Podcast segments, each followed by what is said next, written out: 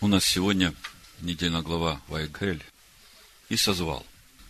Давайте благословим Всевышнего за Тору, которую Он даровал нам. Адонай сильный наш, мы благодарим Тебя за Твою Тору, которую Ты даровал нам, которую Ты повелел воссиять в сердцах наших. Дабы просветить нас познанием славы Твоей в лице Амашеха Ишуа. Мы просим Тебя, даруй нам дух премудрости и откровения к познанию Тебя. Вложи в наши сердца желание познавать Твою Тору и всем сердцем жить по ней. Во имя Машеха Ишуа. Амин. Скажу несколько вводных слов по нашей недельной главе, как введение. Книга Шмот, 35 глава, с первого стиха написано – и собрал Моисей все общество сынов Израилевых и сказал им, вот что заповедал Адонай делать. И собрал Ваякель. Думаю, совсем не случайно сегодня нас Всевышний собрал здесь, в таком составе. И все, о чем мы будем сегодня здесь говорить, тоже не случайно. Если мы смотрим на то, о чем наша сегодняшняя недельная глава и следующая, которая заканчивает вторую книгу Моисея, книгу, которая называется книгой освобождения. Эти главы говорят о том, как строить храм для Всевышнего. И уже даже этот момент, если о нем задуматься, приводит к многим вопросам или размышлениям. Почему книга, которая называется книгой освобождения, говорит нам об освобождении. Почему? Ну, практически половина этой книги говорит о строительстве мешкана. Чтобы ответить на этот вопрос, нам надо вспомнить цель, ради которой строится этот мешкан. Помните, Шмот 25 глава, «И построят они мне святилище, и буду обитать среди них». Если сложить вместе. Цель книги Исход, вывод из Египта. И цель строительства Скинии, то можно видеть, что Тора нам говорит, что истинное освобождение для человека, которого Всевышний выводит из Египта, приходит именно тогда, когда Всевышний начинает жить в нем. Если мы еще к этому прибавим то, что говорит нам Иешуа в Евангелии от Иоанна, 8 главе, с 31 стиха. Тогда сказал Иешуа к уверовавшим в Него иудеям, «Если прибудете в Слове Моем, то вы истинно Мои ученики, и познаете истину, и истина сделает вас свободными».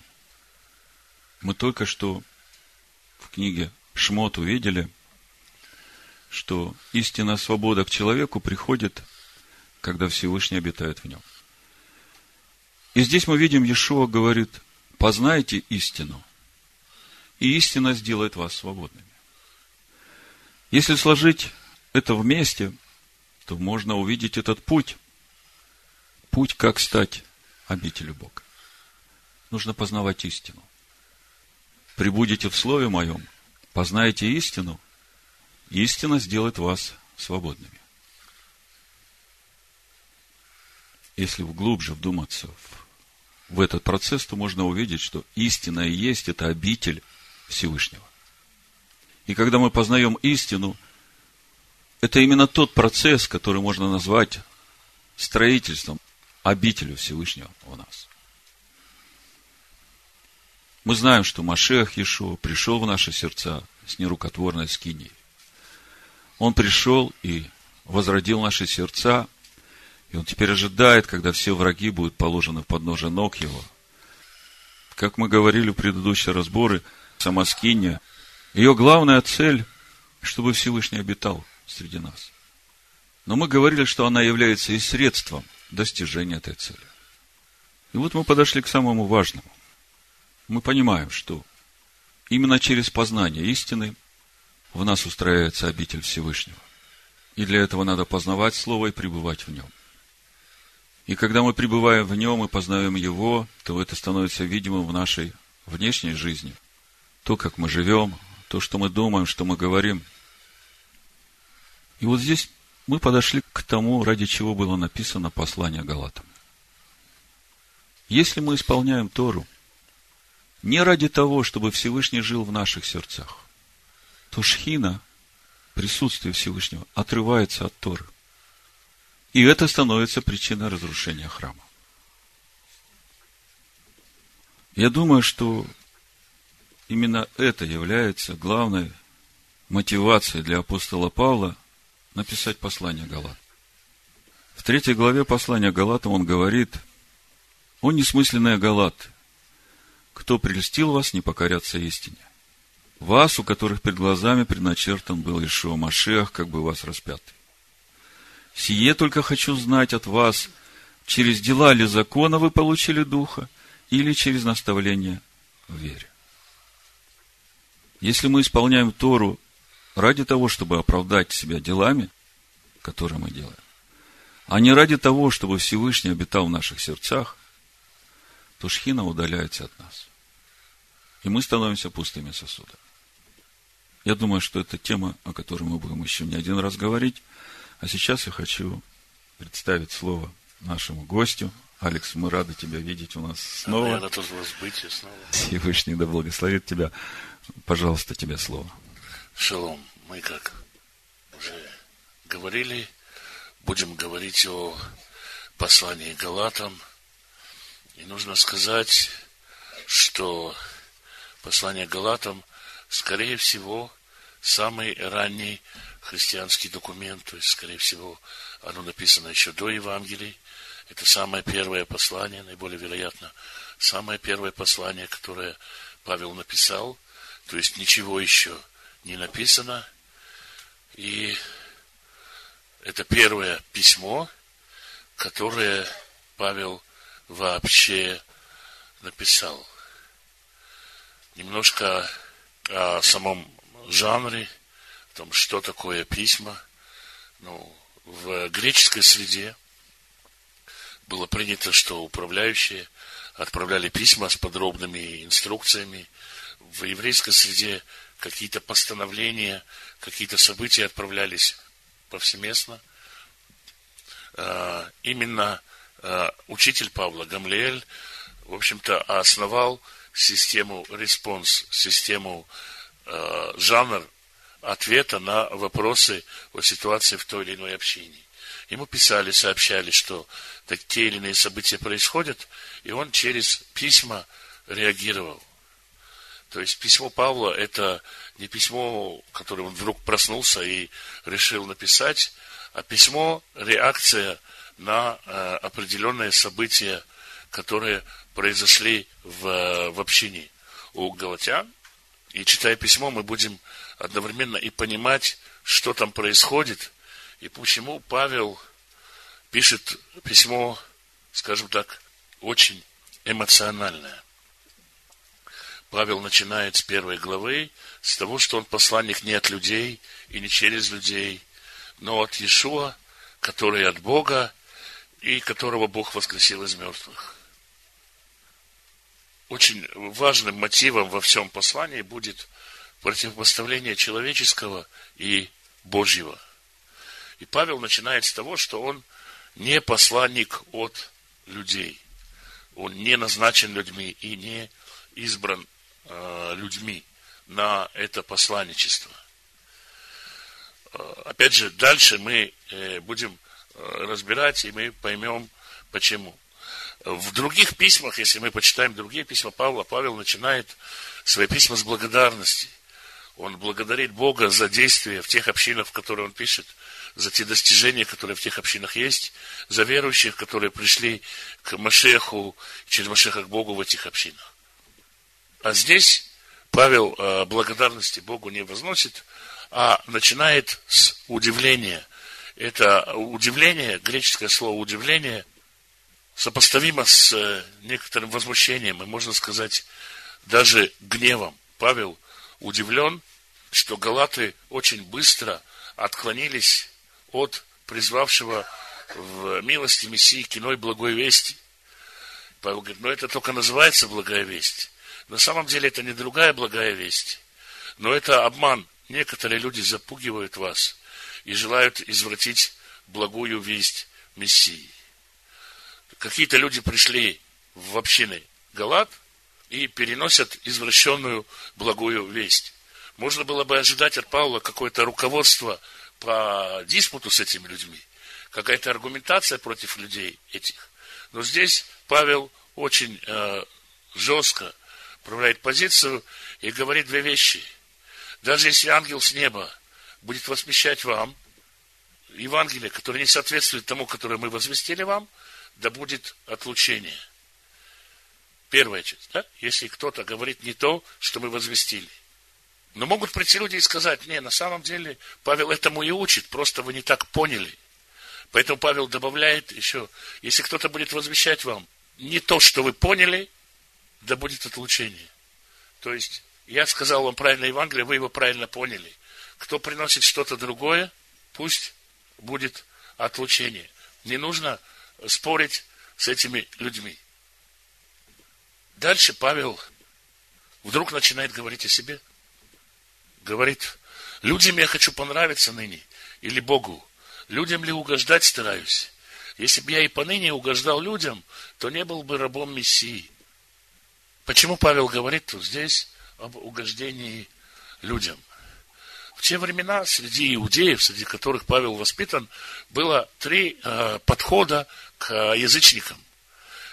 Подход школы Шамай говорил, Бог создал язычников, пусть Бог с ними и разбирается, нам до этого никакого дела нету, мы сидим в своем духовном гетто и тихо занимаемся богоспасительным изучением Торы. Другой подход школы Гилеля говорил, если язычники к нам приходят, мы их принимаем, мы им рады, но сами мы никуда не ходим. Третий подход говорил, надо идти к язычникам, надо им возвещать Тору, обучать их Торе, приводить их под сень э, Шехины. И в этом кругу последнем тоже были разные течения, разные направления. В основном были люди, которые говорили, да, конечно, надо приводить к язычников к Торе, но пусть они сразу же обрезываются и выполняют все наши требования. И когда Павел приходил в общины и основывал свои церкви, он учил, что люди не должны исполнять еврейские заповеди, что люди не должны уподобляться евреям, что исполнение заповедей это не внешнее подражание. И поэтому он э, не ставил э, никаким условиям, например, э, обрезания. Павел учил, что перегородка между обрезанными и необрезанными упала, и необрезанные тоже получили возможность приблизиться к Богу. И это учение воспринималось как Павел хочет угождать людям. Павел говорит то, что люди хотят слышать. Почему? Было много общин, в которых, еврейских общин, в которых были так называемые боящиеся Бога. Это были люди, которые ходили в синагогу, соблюдали заповеди, но не хотели становиться евреями, потому что, по сути, боялись обряда обрезания. Их жены Э, становились еврейками, а эти люди боялись. И тут приходит Павел и учит вроде бы то, что людям угодно. Что для того, чтобы быть Божьим народом, язычники не должны обрезываться. Что служить Всевышнему и находиться под сенью Шехины, под сенью божественного замысла, можно в Мессии Иешуа, без того, чтобы э, обрезываться. Дальше в других посланиях Павел будет говорить еще и про обрезание нерукотворное.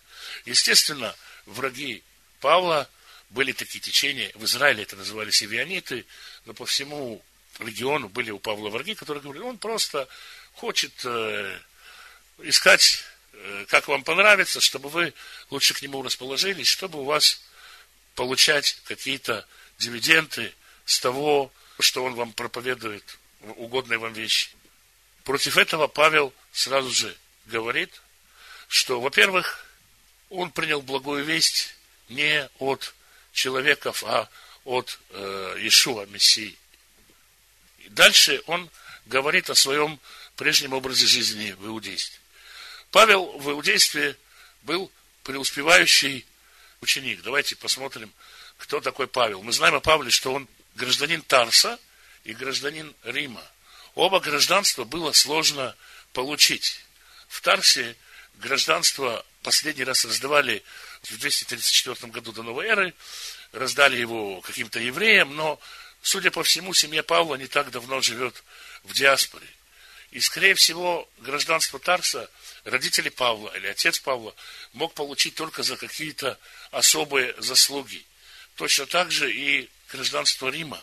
Его покупали за большие деньги, это было сложно получить. То есть Павел, видимо, происходит из довольно-таки зажиточной семьи. Обучение у Гамлеэля, обучение у Гамлеэля, Гамлеэль в своей школы брал детей с 7 лет. Обучение у Гамлеэля стоило очень большие деньги. По нынешним временам, как бы сказать, в удобной для вас валюте, можно сказать, 120-130 тысяч евро в год. То есть э, не каждый э, человек мог позволить себе давать детям э, такое образование.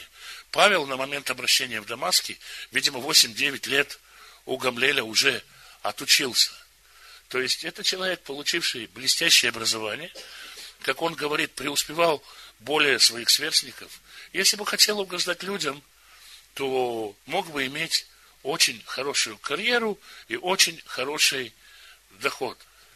И он был неумеренным ревнителем отеческих преданий. Мы знаем также, что Павел, он говорит об этом, он гнал церковь. Можно спросить вопрос, а почему Павел гнал церковь? Ну, если сегодняшним языком сказать, они заповеди не соблюдают, но они соблюдали заповеди. То есть церковь до Павла точно жила по Торе. Язычников в ней не было. Павел первый, кто привел язычников. Зачем ему было гнать церковь?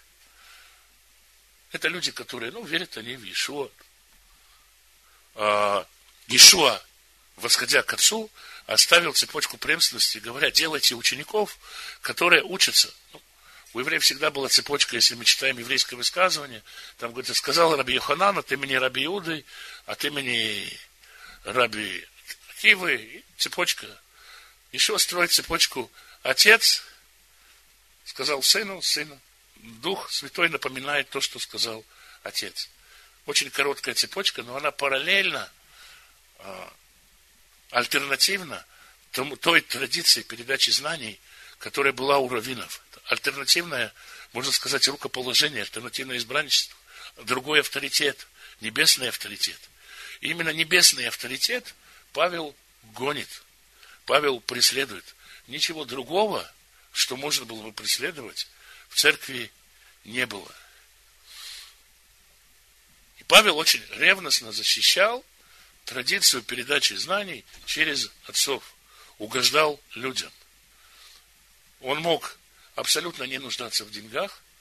Мы знаем, что э, детей, когда э, готовили их к раввинам, а к раввинам готовили детей, с трех-четырех лет им давали профессию. Почему? Потому что раввин не мог жить э, преподаванием Торы. И, видимо, тут Павел научился, Новый Завет обычно переводят шить палатки. Скорее всего, эта палатка, это еще и талит. Скорее всего, Павел умел шить э, талиты. Получил э, специальность. То есть Павел готовился к раввинам, к быть раввином с образования от Гамалиила. Павел мог сделать, в принципе, блестящую во всех отношениях карьеру. Но по дороге в Дамаск все изменилось. И опять же, можно сказать, Павел узнал, что Ишуа – это действительно Мессия. Вся его жизнь в корне изменилась. Что можно было ожидать? Что Павел сделает разворот на 180 градусов, пойдет в Иерусалим, к Петру, к Якову, к тем, кто ходил все время с Иешуа, и скажет ему, этим людям, научите меня, я уверовал, научите меня, э, чему учил вас Иешуа, когда ходил с вами. Но Павел этого не делает, он не заходит в Иерусалим, а э, сразу же идет в, в Аравию. есть, э, есть у этого такие грани, что понятно, что можно было Павлу опять что-то, в кавычках говоря, заработать на том, что вот он ортодокс, гонящий церковь, выдающийся ученик Гамлела, уверовал. Но Павел не развивает, как бы, не делает себе имя на этом. Он уходит в Аравию. Аравия – это, если смотреть как бы, современным языком, это место южнее Бершевы, в сторону Илата, пустыня, место, где все время были такие пустынники, люди, которые учатся в одиночестве. И именно там, в одиночестве, Павел ищет откровений и снова не учится у людей. Потом, спустя три года, Павел действительно идет в Иерусалим, беседует с Петром, беседует э, с апостолами, для того, чтобы свериться, проверить свой путь. Но, опять же, Павел не ищет у людей поддержки. Весь этот рассказ Павла, он э, для того, чтобы показать, продемонстрировать, что Павел ничего людского не ищет. Что все, что он говорит, он не говорит для того, чтобы Галатам угодить. И дальше Павел говорит о том, что когда он пришел к апостолам с Титом, с необрезанным Елиным, они не стали принуждать его обрезаться. А те, кто пытались говорить, что-то шептаться за спиной, Павел ни на минуту не дал открыть рот. Сами апостолы не возражали против этого. То есть, вся цель Павла здесь рассказать о том, что и апостолы принимают необрезанного Элина Тита, что Павел не ищет э, каких-то обходных путей, открыто говорит против, против чего вот тут возникает вопрос, э, что же у Галат такого возмущает Павла? Вероятнее всего, Галатам пришли люди, которые говорили, вы, ребят, хорошо, что вы уверовали в Иешуа Мессию и получили среди них через него, ну что-то там через него получили, но очиститься, по-настоящему очиститься, можно только через обрезание.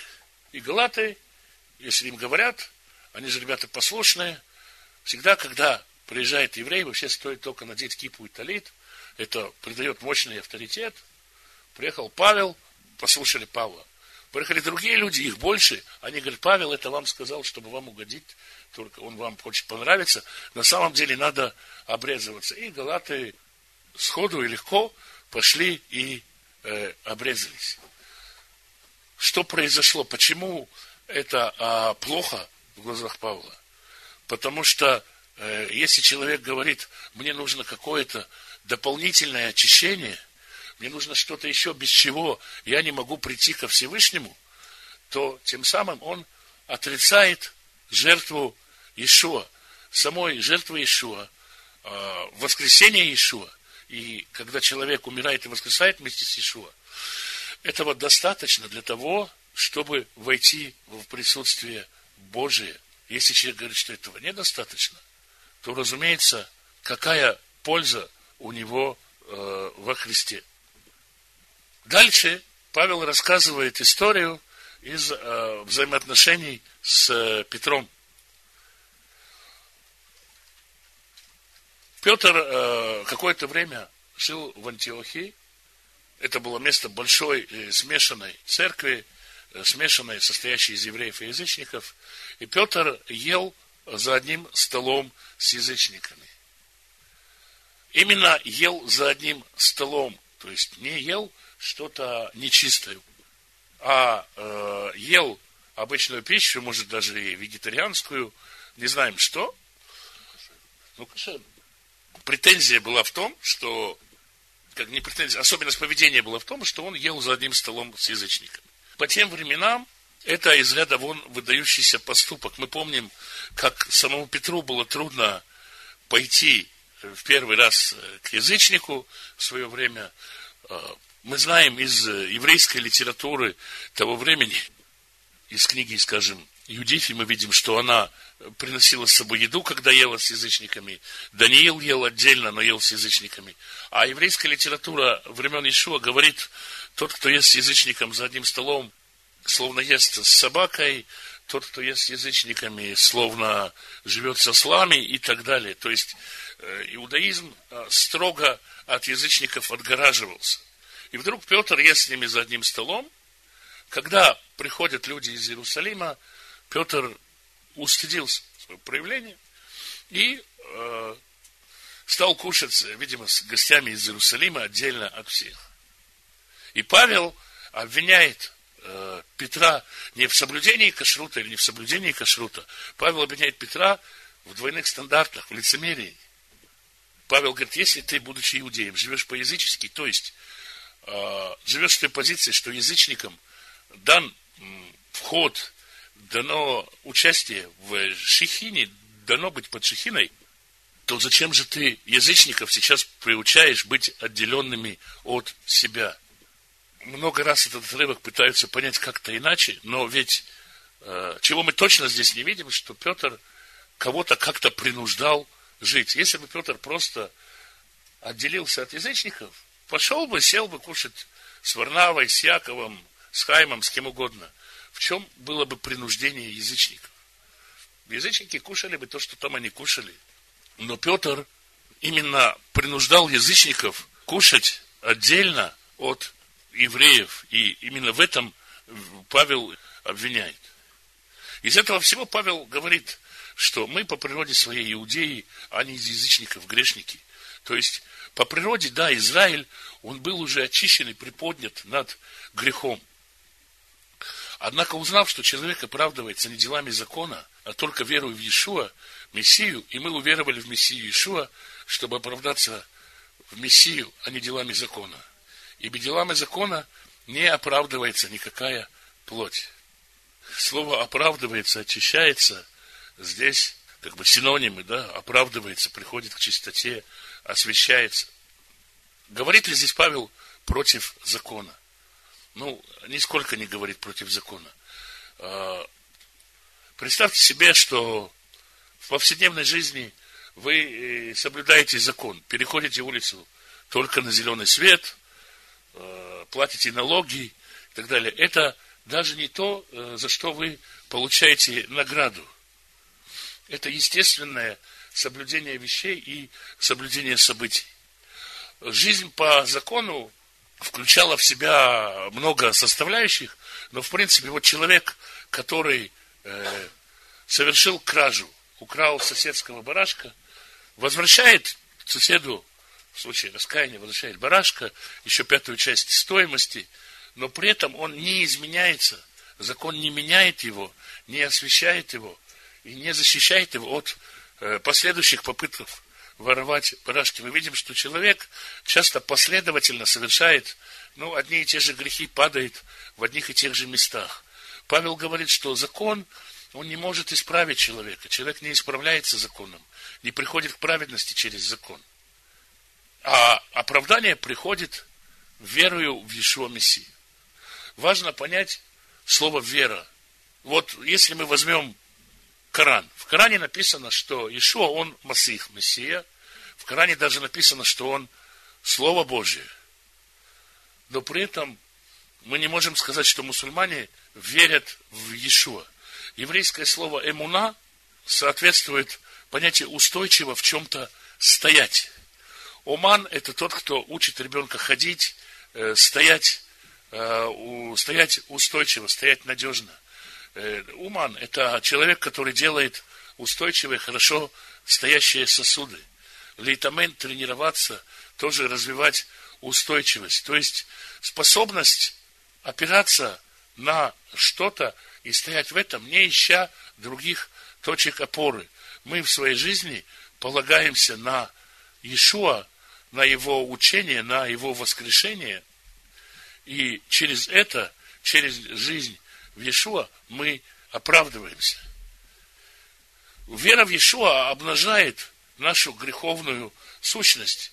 И поэтому э, были люди, были оппоненты э, которые говорили, раз он обличает вас во грехе, то мы знаем такого одного духа, который приходит и всех постоянно в грешности обличает. Это сатана. Он э, как бы враг Бога. И Павел говорит, что как бы упаси Бог так думать, но Ишуа обличает нашу нечистоту для того, чтобы мы могли умирать и с Ним воскрешать и таким образом получать праведность. Законом умер я для закона, чтобы жить для Бога. Это такая фраза, которую тоже очень любят говорить противники соблюдения закона, те, которые видят Павла и тем более Ишуа как отменителей закона. Здесь идет речь о параллели да, к книге Еремии, который говорит о двух заветах. В Первом Завете Всевышний взял Израиль за руку, вывел его из земли египетской. Израиль противился, а Всевышний властвовал. Это похоже, как я беру ребенка и говорю, мы пойдем в парикмахерскую. Беру его за руку, веду. Он, ну, не хочется ему в парикмахерскую, он смотрит налево, направо, ему хочется игрушку, хочется черепашку, я все равно его веду. Через смерть и воскресение у человека появляется сердце, на котором пишутся заповеди Торы. Сердце, отданное Богу. Бог чертит на нем заповеди Торы, и ребенок начинает сам в припрыжку бежать, может даже впереди меня, мне не нужно волочить его. Если же, э, Павел говорит, если же закон сам по себе оправдан, то и смерть, и воскресение Машеха были бы напрасны. То есть, есть два вида соблюдения закона, ну, два пути, о которых говорит Павел. Есть внешнее подражание. И это очень часто мы встречаем и в новых мессианских общинах, когда человеку приходят и говорят, ты уверовал, сразу делай одно, другое, третье. Человек э, делает это для того, чтобы э, выглядеть, казаться праведным.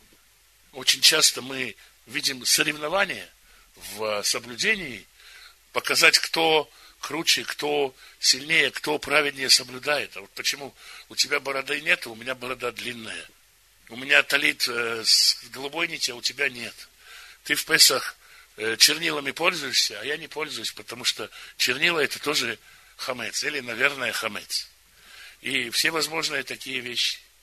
Павел говорит, если вы соблюдаете закон в угождение людям, если вы соблюдаете закон для какого-то собственного очищения, для какой-то идеи быть э, сверхверующими, сверхправедными и так далее – то все эти дела закона, как внешне, они ничего не стоят без внутреннего содержания. Человек должен соблюдать то, что пишется у него на сердце. Тора – это благословение и закон благ. Но закон, в котором есть угождение Богу и служение Богу. Как только в это врезается желание казаться, желание кому-то угодить, или желание получить особый статус, в этих заповедях нет никакой пользы, если бы только не было никакой пользы. Поэтому Павел говорит, вы получили Духа не через дела закона. Уверовав, вы уже получили Духа, вы получили вождение, вы подняты на очень высокую ступень, и вас должна теперь зарождаться Тора, она должна в вас вынашиваться и возрастать. Но вы, начав духом, заканчиваете плотью. Вместо того, чтобы взращивать этот дух, вы пошли в сторону э, внешнего подражания, внешнего соблюдения. Вы столь много претерпели? Неужели без пользы? Если бы только без пользы. Тот, кто между вами совершал чудеса, тот, кто подал вам духи, разве через дела закона это производит? заповеди и послушание – это плод э, веры, это плод э, того, что в человеке живет дух, и они должны быть этим плодом. Если это происходит по человеческой воле, если это движется нашим желанием кем-то казаться, то это не э, заповеди Божьи. И дальше Павел э, говорит про Авраама. Павел приводит пример. Протец Авраам начал, конечно, с послушания Всевышнего. Он пошел э, и выполнил заповедь Лех-Леха, пошел в страну э, ханаанскую, жил в Ханаане, э, принимал обетование Всевышнего о том, что эта земля – место его благословения. Но Авраам пошел, поверив Всевышнему, потому что он жил в очень плодородном, удобном месте. Э, Ханаан был в заброшенной пустыне, до тех края, где он жил, Бершева, Хеврон. Там и сейчас ничего не растет, там и сейчас пустыня и камни. Но Авраам пошел туда, поверив Всевышнему в том, что там есть благо. Поверив в то, что Всевышний сделает Савра, изменит его не э, плотским, не сделает его богатым или процветающим, обетование Аврааму было немного в другом. Мы сегодня, простые люди, если нам скажут, кому-то из нас, ну хорошо, у тебя будет миллион потомков, 10 миллионов потомков. Ну, я не знаю, кого это сегодня э, обрадует или как-то согреет.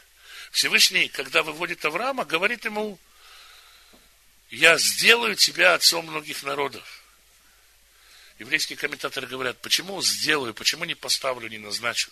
Сделаю, значит, Всевышний э, сделает с Авраамом, внутри Авраама определенную работу. Так что Авраам будет, как говорит Мидраж, бреха даша, новое творение, которое уже и размножение у него по-другому, и само оно рождается не от э, крови и плоти. То есть Авраам Э, его вера проявилась в том, что он предоставил себя как материал Творцу, чтобы Творец работал с ним, предоставил свою жизнь Творцу для э, преобразования себя, и не только себя, но и всех потомков, потому что это изменение не произошло именно с Авраамом, и после был Израиль, и закон, и много чего еще, и через Авраама родился Ишо, но весь народ – вся работа Всевышнего с народом была подготовкой к рождению Иешуа. И задача Израиля, задача потомков Авраама, и тогда и сейчас предоставлять себя в а, распоряжение Бога, дать Богу действовать в нашей жизни и изменять нас в соответствии с Его волей. И это та самая вера, которой Авраам поверил Богу, и это вменилось ему в праведность. Дальше Павел говорит о э, клятве закона, о э, законе наказаний. Поскольку мы воскресаем вместе с Иешуа, то мы воскресаем в бессмертном э, теле нового человека. И этот новый человек, он способен обновляться в Мессии. Мы уже не умираем за грех, а умершляем греховное в себе. И тем самым исполнилось вот это вот э, рождение свыше. Наши больные греховные органы просто освещаются через рождение свыше, когда мы отказываемся от э, греха. И в этом благословение Авраамова через Мессию Ишуа распространилось на э, все народы, потому что для рождения свыше уже не важно обрезание или не обрезание, уже не важно чистота или э, нечистота э, плоти.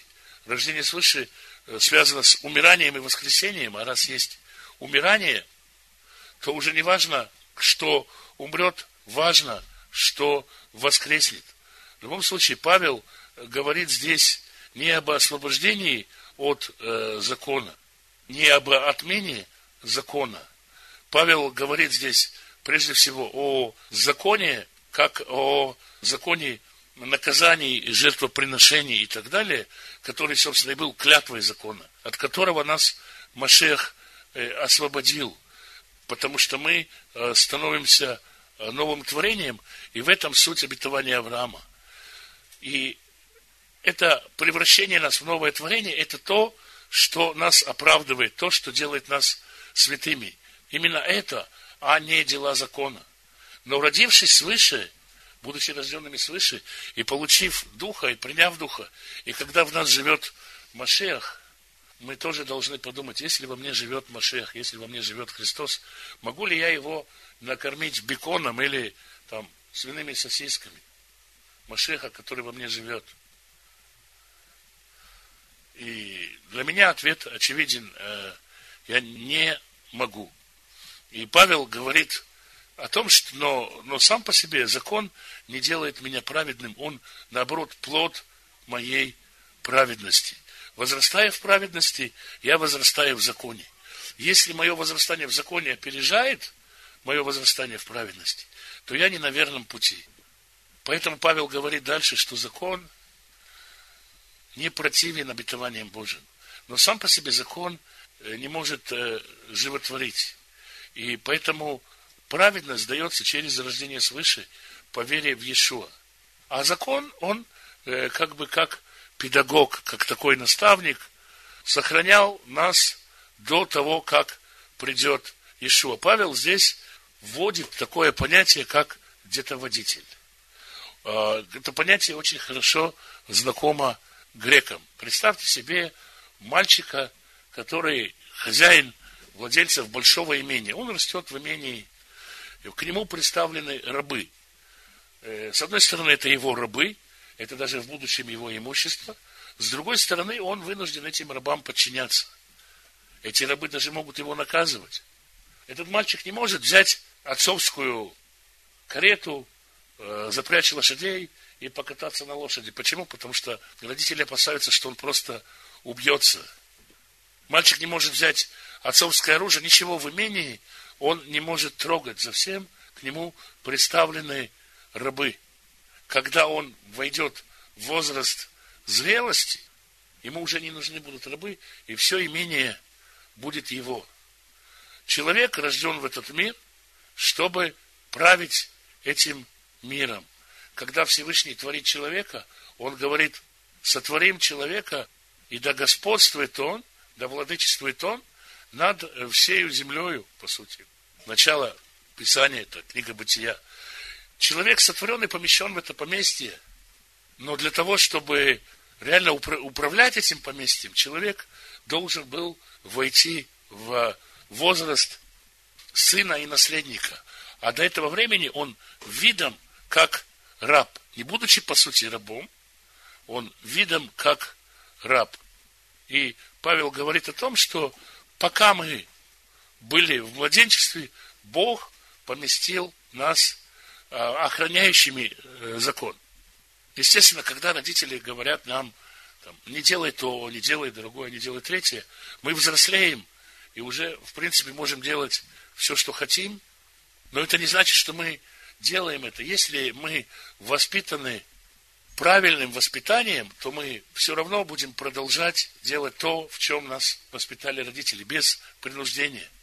И Павел говорит о том, что когда мы э, выросли, мы уже не нуждаемся в детоводителе. Закон, как система наказаний, как система жертвоприношений, штрафов и так далее, устраняется. Устраняется также, и это самое важное вот в притче о детоводителе, устраняется также барьер э, общения между евреями и язычниками. Если раньше Всевышний Израиль оберегал, и Тору оберегал, и не давал ее язычникам. Мальчик, который будет общаться с кем попало, мы говорим детям, не говори с посторонними людьми, или там не играй с кем-то там. Также Тора, она вначале защищала, говорю, не общайся с язычниками, не имей этого. Пришло взросление, все имени, весь мир стал нашим. Все принадлежит нам, и нам нету никаких ограничений. Мы можем общаться со всеми. Мы облеклись в Мессию, и теперь открыто общение и с язычниками, и с рабами, и с женщинами. Если раньше мудрецы говорили, пусть лучше сгорит, э, сгорят все книги Торы, чем мы научим э, хоть одному слову женщин. Если рабу э, не допускали учиться, то теперь все эти перегородки упали. И мы видим, что перегородки эти упали не только у христиан, у верующих. В иудаизме они тоже упали. То есть пришло взросление – и нужда в детоводителе, нужда в ограничении пропала. Если наследник э, ничем не отличался от раба, то и мы, как бы будучи порабощенными, ничем не отличались. Теперь же обновление мы получили усыновление, и мы уже не находимся ни под чьей властью. Здесь есть еще одна мысль, у Павла, она здесь не очень э, ясно проговорена, она развита в других посланиях. согласно еврейскому миропониманию, после грехопадения Адам был изгнан из рая, был отослан э, от Всевышнего, и связь со Всевышним стала через ангелов. Это как в притче, что царь отослал своего сына в дальние края, и они общаются по переписке. Через почтальонов, через посланников. Сейчас же царь вернул своего сына в свои палаты, значит, восстановлено прямое общение, поэтому Павел говорит в другом месте, я верю, что ни ангелы, ни начало, ничего не может отлучить меня от любви Божией. Здесь он говорит, как вы сыны, Бог послал в ваше сердце Духа Сына Своего, который вопиет Ава Отче. То есть мы можем напрямую общаться с Отцом не через рабов, не через кого. И, соответственно, мы наследники, то есть все имение, весь мир, что мы наследуем? Наследуем обетование быть новым творением, которое предназначено для чего? Для того, чтобы владычествовать над миром. Но Тора как закон управления миром, она никуда не исчезла. Мы не будем управлять миром не по Божьим законам. Поэтому сами заповеди, они э, никуда не делись. Но я, я еще раз скажу, Павел против внешнего соблюдения заповедей, которое истекает не из праведности. Если человек надевает талит для того, чтобы придать себе авторитета, если он отказывается от нечистого мяса просто для того, чтобы сделать себе имя, то он ничего хорошего не делает, и в этом нету исполнения заповедей. И Павел говорит о том, что э, люди верили в то, что исполнение заповедей, там какие-то служения приносят какие-то дивиденды и так далее. Павел говорит, вы возвращаетесь во все то, что было, вернувшись к э, плотскому соблюдению закона, вы вернулись и во все те верования, во всю ту ситуацию, в которой вы были до принятия Иешуа. То есть, когда человек э, начинает внешне подражать чему-то для извлечения какой-то выгоды, он попадает в тот же мир, в котором он был, где внешние силы, где плотские силы имеют над человеком власть. И он уже начинает говорить о каких-то счастливых или несчастливых днях, о каких-то силах, о каких-то влияниях и так далее. Э, галаты, мы сколько нас знаем, галлы, они верили и в астрологию, и в счастливые дни, и в счастливые времена. И отступив от пребывания в духе, вернувшись к делам плоти, галаты и в этом возвращаются к делам плоти. Павел вспоминает о том, когда он приходил к галатам, как они его принимали, что они были готовы даже вынуть свои глаза, как говорит Павел, чтобы э, отдать их ему. Вообще через письма Павла проходит такой намек на то, что э, у него есть болезнь глаз. Возможно, это результат ослепления, которое было по дороге в Дамаск. Павел говорит о том, что они были сочувственны к его немощи, так дружественно принимали. Но теперь Павел говорит им правду и делается им врагом. Очень часто, вот сейчас я был в Европе, и люди спрашивают меня, э, вот я немец, я уверовал в Иешуа, надо ли мне обрезываться? Когда ему говоришь, нет, не надо, сразу чувствуешь, ты приобрел себе врага. Надо было сказать, конечно, да. Но, но, но как бы люди очень хотят услышать, да, а сейчас есть еще как бы новое веяние, что люди говорят, если я уверовал, значит я еврей там из десяти потерянных колен. То есть, ну, просто немец, он же не может спастись. Бог, он спасает только потомков Израиля по этой версии. Теперь вот это надо людям подтверждать. Люди очень не хотят слышать правду.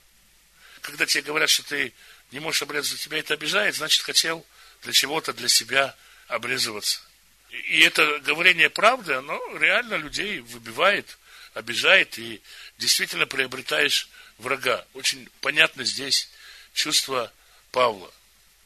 И Павел говорит, что люди приходят и хотят вас отлучить. Что значит отлучить? Отлучали человека, это значит с ним не есть, не сообщаться и так далее. И так делали, так, в таком состоянии были язычники. С язычниками нельзя было сообщаться. Павел говорит, что это нечистое желание. И эти люди нечистые, они просто превозносятся над вами. И Павел говорит, вы сами ревнуйте о добром, ревнуйте о добром, ревнуйте о служении Всевышнему. Не только когда я с вами. Павел вспоминает, опять, опять возвращается к таким воспоминаниям почти умильным. Сколько я трудился с вами, поколе не изобразился в вас Машех. Хотел бы я теперь быть у вас, изменить голос мой, потому что я в недоумении. Изменить голос здесь не то, чтобы кого-то пародировать, а изменить голос здесь э, как бы возвысить голос, то есть сменить тон, говорить с вами гневно, потому что я в недоумении. Мы говорили о том, что недоумение Павла – это гнев. И дальше Павел занимается э, любимым э, еврейским делом – соревнования в знании закона. Словно говоря, вот вы ревнители закона, ну что ж, давайте посоревнуемся в том, кто лучше знает закон. И приводит притчу о э, двух сынов. Одного от рабы, а другого от свободной.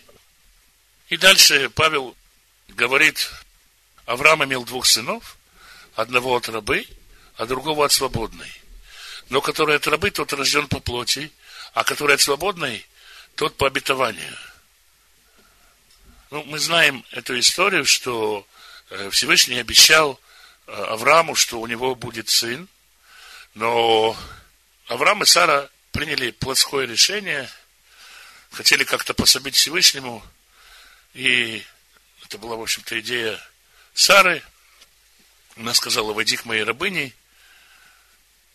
Авраам вошел к ее рабыне Агаре, Агар родила сына. Ну, и мы знаем, что позже Господь все-таки выполнил свое обетование, и Сара родила тоже сына, которого назвали Ицхак. И так Ишмаэль и Ицхак. И Павел говорит, что этот рассказ содержит два иносказания. Э, это два завета. Один от горы Синайской, рождающий в рабство, который есть Агарь. Ибо Агарь означает гору Синай в Аравии. Почему Агарь обозначает гору Синай? Потому что э, имя Агарь, Хаджар, оно означает еще и э, гору на э, арабском языке. То есть не гора в Аравии, а гора на арабском языке. Почему гора соответствует нынешнему Иерусалиму? Потому что он детьми э, своими рабстве. Дело в том, что в еврейской литературе э, того времени, в частности, там, в четвертой книге Эзры и так далее, э, Иерусалим э, представляется как гора, и он же представляется как женщина. И эта женщина находится в рабстве, потому что она в промощении у Рима, и более того, позже в литературе ее сын будет умирать, потому что э, храм будет разрушен. Это установленный образ. То есть здесь Павел рисует такую картину, что есть небесный Иерусалим, есть земной Иерусалим. И проблема земного Иерусалима не в том, что он на земле, а в том, что он оторван от неба. Он и должен быть в рабстве и должен быть в подчинении небесному Иерусалиму. Но цепочка разорвалась в связи с падением Израиля, и он оказался в подчинении у нечистых священников, у римлян и так далее.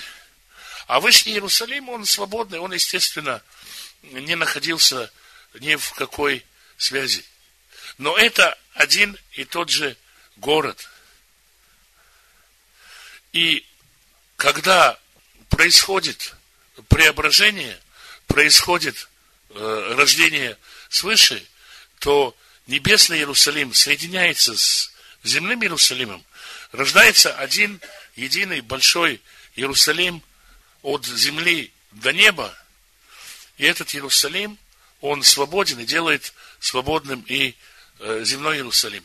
А все порабощенное земное, оно умирает, как ветхий человек, и это тот сын э, рабыни, э, который отсылается. Это очень много параллелей в Талмуде, в Мидрашах, в преданиях и в переводах. То есть Павел, по сути, не говорит новую идею, он компилирует идею, составляет идею, которая в то время уже была, уже была известна, о том, что только в соединении небесного и земного, только в рождении свыше и есть освобождение. А закон, рождающий в рабство, это земной закон, который не рождает, собственно, в рабство, а рождает ребенка, который видится как раб. Павел говорит, он видом похож на раба, но он сын, и он предназначен к свободе, к владению всем. Но эта свобода, она не свобода вседозволенности, она не свобода от закона. Взрослый человек сам живет по понятиям разума, в данном случае по Торе. Павел привел Мидраж очень сложный и действительно понятный только из э, саудейских э, источников. Это такой э, вызов тем, кто приходит и проповедует э, обрезание. Что такое обрезание? Это попытка притянуть на землю небесный Иерусалим, попытка дотянуться, сказать, а мы изобразим из себя чистых, мы представимся чистыми. Павел говорит, что внешнее обрезание ничто. То есть, есть люди, которые обрезываются по медицинским вещам сегодня. В то времена многие обрезывали рабов, но это ничто. И так только соединение небесного и земного – это то, что дает э, свободу. Только э, пребывание Э, в единении с небесным Иерусалимом. Это в, в тон, в тон тому, что Александр говорил, говоря о недельной главе, вообще недельная глава, она всегда замечательна тем, что она нам говорит к нашему времени, в любое время она как бы такое чудо делает Господь, что она отражает наше время, она актуальна всегда для нашего времени, для нашей реальности. После э, всего этого предисловия Павел говорит о практических советах жизни в общине. Галаты говорит, ну хорошо, значит, внешне обрезываться нам не надо. Внешнее соблюдение заповеди не нужно. Как жить-то? Чем жить-то? И Павел отвечает здесь на вопрос, как жить, чем жить. Итак, стойте в свободе, который даровал нам Машех, и не подвергайтесь опять игу рабства – вот я, Павел, говорю вам, если вы обрезываетесь, не будет вам никакой пользы от Мессии. Еще свидетельство всякому человеку обрезывающему, что он должен исполнить весь закон. В Мессии Ишуа не имеет силы ни обрезания, ни необрезания, но вера, действующая любовью. То есть Павел говорит, что надо стоять в свободе. Дальше Павел говорит, вы шли хорошо, кто остановил вас? и опять продолжает, возвращается к практическим советам. Только бы свобода ваша не была поводом к угождению плоти, но любовью служите друг другу. Ибо весь закон в одном слове заключается «люби ближнего твоего, как самого себя». О, как любят пастора эту фразу. Если я люблю жену, значит мусор я уже вынес и посуду уже помыл. А если она какие-то претензии предъявляет, то она просто маловера, я же ее люблю. На самом деле, как бы здесь Павел говорит, ну, обратный силлогизм. То есть, э, в отношениях между ближним закон, исполнение закона является любовью по отношению к нему, а не любовь исполнения закона. То есть я выполняю все, что должен по отношению к своему ближнему, стремлюсь э, исполнить его нужды, и в этом, в этом и есть исполнение закона. Если же друг друга угрызаете и съедаете, берегитесь, чтобы вы не были истреблены друг другом. Опять же возникает та же самая мысль, кто-то говорит, а ты не обрезан, ты не спасешься, или ты не чист, или раз ты не обрезан, то я с тобой есть не буду. И вообще, как бы, галатская морда, что ты тут расселся, не обрезанный. То есть, э, как ни странно, и ныне как бы известная ситуация в мессианских общинах. Другая рекомендация Павла – поступайте по духу, и вы не будете исполнять вожделение плоти. Ибо плоть желает противного духу, а дух противного плоти. Они же друг другу противятся. То есть Павел говорит, когда вы делаете духовное, вы тем самым уже не делаете плотское. То есть не надо бороться с плотскими делами, надо совершать дела духовные. Не надо бояться темноты, надо зажигать свет. Павел дает карту распознания. Смотрите по плодам. Дела плоти известны, они суть прелюбодеяние, блуд, нечистота, непотребство, идолослужение, волшебство, вражда, ссоры, зависть, гнев, распри, разногласия, ересь, ненависть, убийство, пьянство, бесчинство и тому подобное. Ну, здесь, в общем-то, Павел говорит о целях, да? То есть, когда мы совершаем какой-то поступок, мы можем проверить, что мы хотим и какими средствами мы действуем. И здесь список Павла поможет нам определить, что наше желание, то или иное желание, в данном случае плоское. Плоды духа.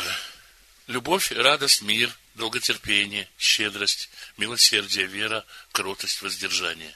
На таковых нет закона. Что значит на таковых нет закона? Закон с его санкциями, с его наказаниями, с его не применяется по отношению к тем, кто обладает этим качеством.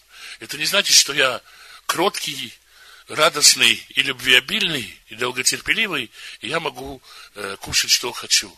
Просто эти мои качества, они приводят к тому, что развивается внутреннее э, духовное чутье, которое просто не позволяет мне, скажем, использовать некошерную пищу.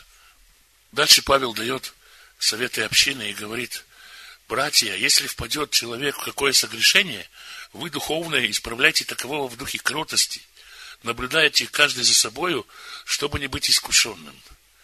Когда мы видим человека согрешающего, ну вообще человек, который сам себя знает хорошо, который сам себя наблюдает, он становится милостливым. Когда мы наблюдаем человека согрешающего, то мы э, должны не превозноситься над ним, не анафемствовать ему, а проявить терпеливость, кротость и э, помочь ему исправиться. Ибо наблюдая себя, мы знаем, что и за собой мы имеем какие-то искушения. Если мы будем носить времена друг другу, мы таким образом исполняем закон Мессии. То есть задача общины э, сохранить э, верующего, реабилитировать его от греха, помочь ему восстановиться, а не э, прогонять его, не превозноситься над грешником, а милостливо помочь ему очиститься от греха. Потому что мы не лучше его. Ибо кто почитает себя чем-нибудь, будучи ничто, тот обольщает сам себя. Каждый да испытывает свое дело, и тогда будет иметь похвалу только в себе, а не в другом. Ибо каждый понесет свое бремя. То есть, да, мы носим бремена друг друга, мы помогаем другим, но в конечном счете мы должны смотреть в себя, видеть, что происходит с нами, и знать, что мы за свое бремя, за свое дадим ответ. Поэтому нам никак не помогает, если мы превозносимся над другими. Наставляемый словом, делись всяким добром с наставляющим. Здесь э, тоже понятная идея. Если мы получаем от, какого, от кого-то духовную пищу, то тому мы должны помогать э, с пищей материальной, то есть поддерживать материально того, от кого мы получаем духовную пищу. Павел объясняет это так, не обманывайтесь, Бог поругаем не бывает. Что посеет человек, то и пожнет. Сеющий в плоть свою, от плоти пожнет тление. А сеющий в дух от духа, то есть любые деньги, любые средства мы можем распределить, потратить на себя, на свое удовольствие, на свою жизнь. Но э, Павел ободряет людей помогать тем, кто дает им пищу духовную. И говоря о том, что это даст нам пожать жизнь вечную. Дело добро, да не унываем, ибо в свое время пожнем, если не ослабеем. Итак, доколе есть время, будем делать добро, а наипаче своим по вере. Опять же, очень много э, как бы еврейских источников – и можно увидеть, что Павел, в принципе, дает Галатам рекомендации, которым учил Гамлеэль, которые были приняты в еврейских общинах. То есть Павел делится тем опытом, который он получил э, в своих школах, в своей учебе. Он помогает Галатам перенять э, положительный еврейский опыт материальной поддержки тех, кто духовно поддерживает народ. Дальше Павел говорит, видите, как много написал я вам своей рукою, или можно понять это как, видите, какими большими буквами я вам написал. То есть, он говорит о том, что, ну, опять же, возможно, указание на его плохое зрение. Желающие хвалиться по плоти принуждает вас обрезываться только для того, чтобы не быть гонимыми за крест Мессии. Ибо и сами обрезывающие не соблюдают закона, но хотят, чтобы вы обрезывались. Люди э, действительно боялись приводить к вере, обучать Торе необрезанным. Это было причиной для многих споров и так далее. Более того, Санадрион постановлял, что тот, кто учит необрезанного Торе, может быть э, подвергнут анафеме или даже убит. И люди боялись этого, естественно, когда они приходили в какую-то общину, они призывали людей к обрезанию. И, а, с другой стороны, это было добрым знаком э, хвалиться, говоря, мы обрезали столько-то людей. Ну, и сегодня, как бы, многие пастора пишут такие отчеты своим спонсорам, и тогда это было принято. И люди превозносились над неверующими, потому что если я кого-то обрезал, я как бы выше его. Павел говорит, тут э, заканчивает этот пассаж такой игрой слов, а я не желаю превозноситься, разве что только на кресте Господа нашего Ишуа. То есть Ишуа говорит о том, что он был вознесен на кресте, и Павел здесь говорит о том, что он не желает быть вознесен, превозноситься ни на чем, кроме как на кресте. То есть его превозношение – это распятие на кресте Иешуа, которым для меня мир распят, и я для мира. Ибо в Мессии Иешуа ничего не значит ни обрезание, ни необрезание, а новая тварь. Мы говорили о том, что новая тварь, она изменяет внутреннее содержание. И именно внутреннее содержание, оно и важно. Само по себе обрезание и необрезание, если нету этого составляющего, этой новой твари, оно ничего не изменит. Тем, которые поступают по всему правилу, мир и милость и Израилю Божьему. Это такая классическая молитва, когда мы благословляем кого-то, мы молимся за больных, за бедных, мы обязательно говорим, Всевышний да исцелит такого-то, сына такого-то, и всех больных в народе Израиля. И Всевышний да благословит на пропитание такого-то, такого-то и всех нуждающихся в народе Израиля. И точно так же Павел творит классическую такую еврейскую молитву «Мир и милость всем и Израилю Божьему». Впрочем, никто не отягощай меня, ибо я ношу язвы Господина Иешуа на теле моем. Милость Господина нашего Иешуа, Мессии со всеми вами, братья. Аминь. Павел говорит, я сораспялся, я умер в Иешуа, поэтому не буду оправдываться, угождаю ли я людям, не угождаю ли я людям. Заканчивать тем, никто меня не отягощай, не обвиняй, раны мои, они свидетельство на мне. Милость Господина нашего Иешуа Мессии, со духом вашим, братья. Аминь. Мы так очень быстро прошлись по посланию. А я думаю, что если будут какие-то вопросы, то мы раскроем. И мы не против вопросов?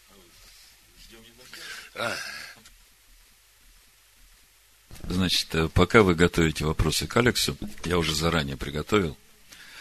А даже не я, к нам на сайт приходит много писем. Причем приходят письма с вопросами от людей, которые уже не первый год движутся с нами в том учении, которое дает нам Всевышний. Прежде чем задам этот вопрос, э, как бы такое короткое введение, чтобы двигаться в учение – но вопросы от уверовавших из язычников, они все сводятся к одному, наверное, такому общему вопросу. А есть ли заповеди в Торе, которые нужно исполнять еврею, не аарониту, просто обычному еврею, и которые не нужно исполнять уверовавшему из язычников? Вот такой вопрос. Он общий. Попробую немножко расширить. Значит, э, когда мы смотрим, что происходило на Иерусалимском соборе, возник вопрос, как же приближать необрезанных к Торе. Апостолы решили, что э, надо начинать с заповедей Ноха. И дальше написано, э, ибо закон Моисея, Торы Моисея, каждую неделю по субботам разбирается в синагогах. И имеется в виду, что люди вот с этими начальными э, заповедями, они приходят в синагогу и начинают погружаться в Тор. И вот э, в контексте послания Галатов, в первом послании Коринфян, 7 главе, ну, прочитаю с 17 стиха. значит, э, люди начинают погружаться в Тору, и изучая Тору, один год, второй год, э, начинают слышать в своем сердце голос Духа Божьего, который говорит, вот, знаешь, ты уже немножко подрос, и вот тебе надо разобраться с твоим питанием. И человек начинает смотреть, что можно кушать, что нельзя, начинает менять содержание своего холодильника. Потом дальше он читает Писание, смотрит э, выкуп первенцев. У него вот-вот должен родиться младенец, э, мальчик, и у него возникает вопрос. Я же не сын Якова, я уверовавший из язычников. А как мне быть? Э, вроде бы как по Торе читаю – выкуп первенцев, он был по определенной причине и относится к сыновьям Иакова. Как мне поступать с этим вопросом? Я же искренен перед Богом, и я хочу жить по Торе. Дальше он погружается в Писание, идет, э, углубляется, строит э, это истинное святилище в своем сердце, приходит э, к месту, где Всевышний говорит, чтобы вы делали на краях одежды кисти, цицит. И опять возникает вопрос, действительно ли уверовавшему из язычников нужно делать на краях одежды эти кисти, чтобы помнить о заповедях Всевышнего. И тут он приходит к 12 главе книги Левит, где читает, что когда у тебя родится младенец мужеского пола, ты его должен обрезать на восьмой день. Вот здесь я остановлюсь э, и прочитаю из седьмой главы несколько стихов э, первого послания к Коринфянам, и потом продолжу эту мысль. Значит, э, седьмая глава, первое послание Коринфянам, с 17 стиха. Только каждый поступай так, как Бог ему определил. И каждый, как Господь призвал. Так я повелеваю по всем церквям. Павел пишет. Призван ли кто обрезанным? Не скрывайся. Призван ли кто необрезанным? Не обрезывайся. Обрезание ничто, и необрезание ничто. Но все в соблюдении заповедей Божьих. Каждый оставайся в том звании, в котором призван.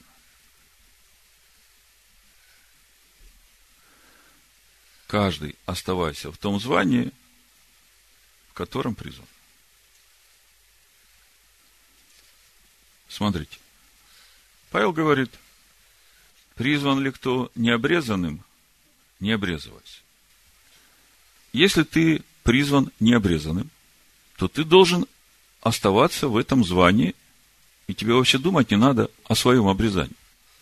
Потому что спасение не через обрезание наружной крайней плоти а спасение через обрезание твоего сердца, через присутствие Бога в твоем сердце. Но тут же Павел говорит, обрезание ничто и не обрезание ничто, но все в соблюдении заповедей Бога. И вот это все в соблюдении заповедей Бога заставляет меня задуматься над этим вопросом. Я читаю заповеди Бога, я читаю в заповедях Бога о кашруте, я читаю в заповедях Бога о выкупе первенцев, я читаю в заповедях Бога о заповедях э, цицит, я читаю в заповедях Бога о том, что когда уже у меня, уверовавшего из язычников, которому не надо обрезываться, у меня рождается сын. Я же искренен перед Богом, я хочу соблюдать все его заповеди всем сердцем. И у меня возникает вопрос, а что мне делать, когда у меня рождается сын? И вот, если все это вместе собрать, э, я вот этот вопрос хочу задать Алексу, чтобы услышать э, ответ. Есть ли в Торе такие заповеди, которые обязательны для исполнения еврея, обычного еврея, речь не идет не о когенском служении, речь не идет о, о ранитах, а обычных евреях и заповедях, которыми он живет, и для уверовавшего из язычников, который вошел в общество израильское через веру в Машеха Иешуа, истинного Машеха Иешуа, того, содержанием которого является Тора Моисея. И начинает познавать этого истинного Машеха. Вопрос, Есть ли для него какие-то другие стандарты соблюдения вот тех заповедей, которые э, по мере познания начинают отзываться в его сердце? Пожалуйста. Ну, я думаю, тут вот э, ты, ты, ты сказал, нужно ли? Да?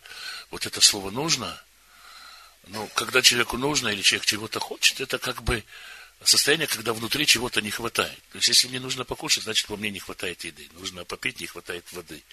Нужно обрезываться, значит, я ощущаю нехватку обрезания.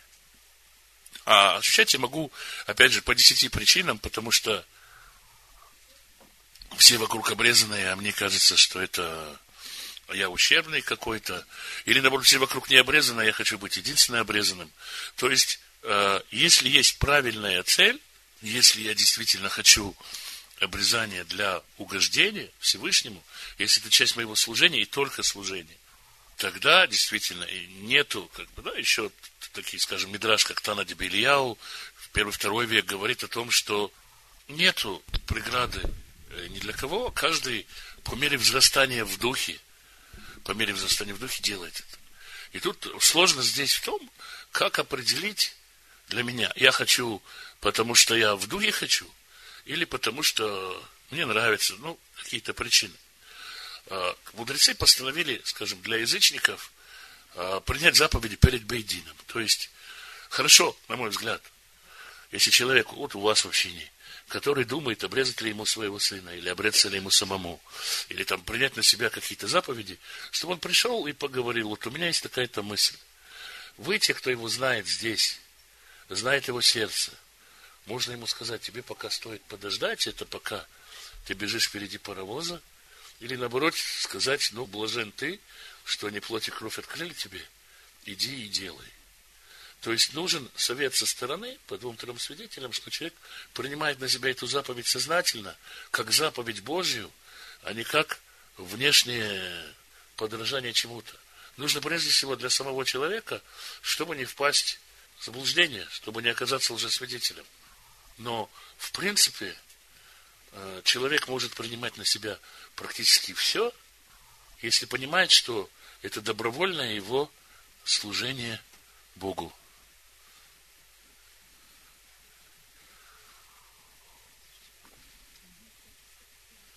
Все, да? Да. И если не, доответил, ты да спроси.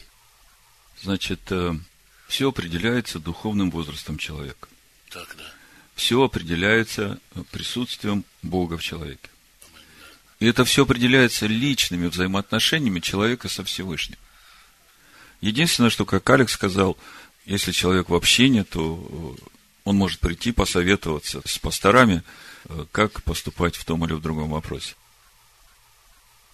Еще один вопрос. Мы уже говорили с тобой на эту тему, ну, чтобы всем было ясно – приближается праздник Песах, и нам нужно очищать э, свой дом от хамец. Ясно идет речь о внутреннем храме, но если мы все делаем искренне от сердца, то это должно э, отображаться и в нашей внешней жизни. И поэтому свой дом нужно очистить от всего, что считается квасным, тот дом, в котором мы живем. И вот вопрос у меня к тебе такой.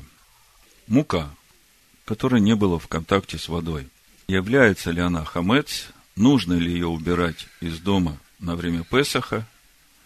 И второй вопрос, э, если не является, то могу ли я пользоваться этой мукой во время праздника Песах, семи дней праздника Песах, для того, чтобы испечь себе опреснок, э, мацу, и если могу, то как мне это сделать? Пожалуйста. Ну, сейчас как бы есть, ну, во-первых, как бы два понятия, да?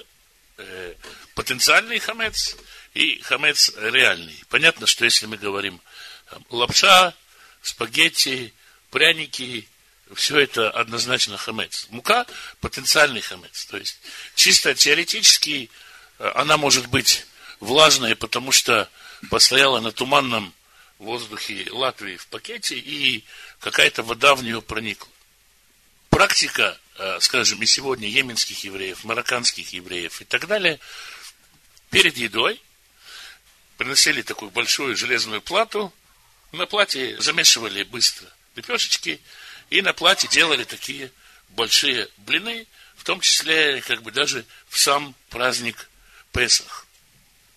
А, естественно, нужна внимательность, сноровка и так далее, так далее, так далее. Я не вижу причины для вашей общины поступать как-то иначе, то есть перенимать, опять же, еврейские внешние устражения. Если мы говорим, какая сегодня Галаха, сегодняшняя Галаха, она говорит о том, что мука это хамец, ее можно оставлять в доме, но ее надо, ну, неважно, продавать, не продавать. Э, так или иначе, еврейские устражения, которые связаны с соблюдением закона в Израиле и всякими разными другими сложностями, я не знаю, нужно ли вам ими руководствоваться, потому что тогда придется искать э, яйца, на которых краска для печати не хамец, и так далее, и так далее, и так далее. И в Латвии это все сложно. Есть зубные пасты кошерные на Песах, чернила кошерные на Песах, даже туалетная бумага специальная для Песах. Нужны ли вам все эти устражения? Я совсем-совсем не уверен. Поэтому для вашей общины вы не принимали на себя еврейских устражений. Берете лепешки, делайте мацу себе спокойно.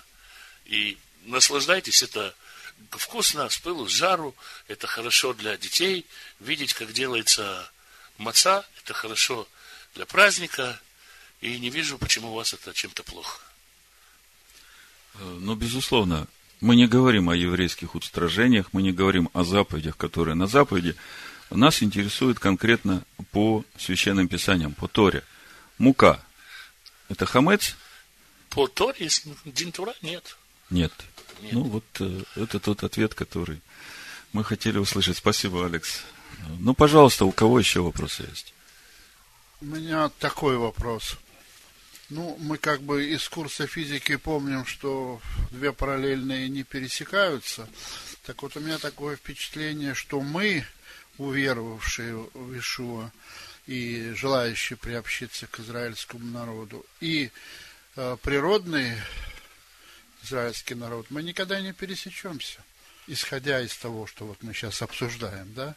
Ну, короче говоря, мне не, не очень понятно, да, как мы все-таки можем более тесно сблизиться с, с еврейским народом. Спасибо. Знаете, когда бывают, ну, как бы, если сравнить завет, э, отношения заветные с Богом, с семьей, э, есть семьи, замечательные семьи, в которых люди смотрят друг на друга, муж на жену, жена на мужа, и у них есть любовь, благословенные семьи, еще более благословенные семьи, которые муж и жена смотрят в одну сторону, на Всевышнего.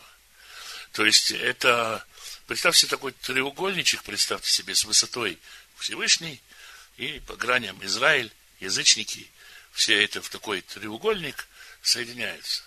Через Иешуа, через Всевышнего мы соединены, а прямые связи, они нарастут со временем. Если посмотреть пророка Иезекииля, 16 главу, то можно увидеть, что эти параллельные, они пересекутся как раз с приходом Машеха, когда его царство будет установлено в этом мире. Но это в Евклидовой геометрии они не пересекаются, а у Лобачевского пересекаются. В Лобачевского будем, да. Пожалуйста, еще вопрос.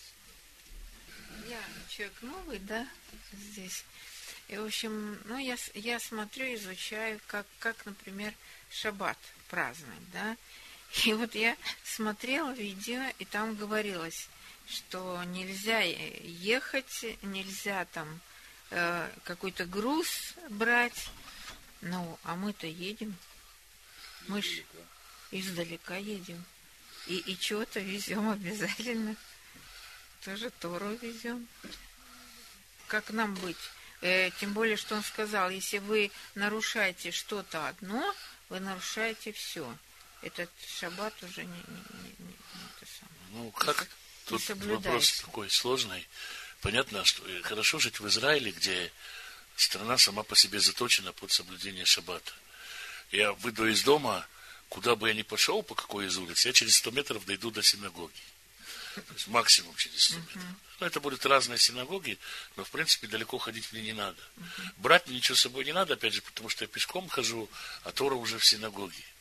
Сложнее быть в Киеве, в Москве, в других общинах. Да? И поэтому люди ездят. Ездят, потому что сами живут далеко. Ездят пастора или служителя, потому что надо стариков привести. Не все могут полтора часа пешком ходить. Покупать ничего нельзя, вот. а если билет все равно. Вот. Тогда вопрос возникает, э, ну, Ишуа говорит, можно в субботу делать добро. Если вы в субботу решили поехать на море, в лес погулять, в зоопарк и так далее, то вы нарушаете субботу. Если вы идете на служение, ну, что делать? Попадает под категорию добро, которое мы делаем в субботу.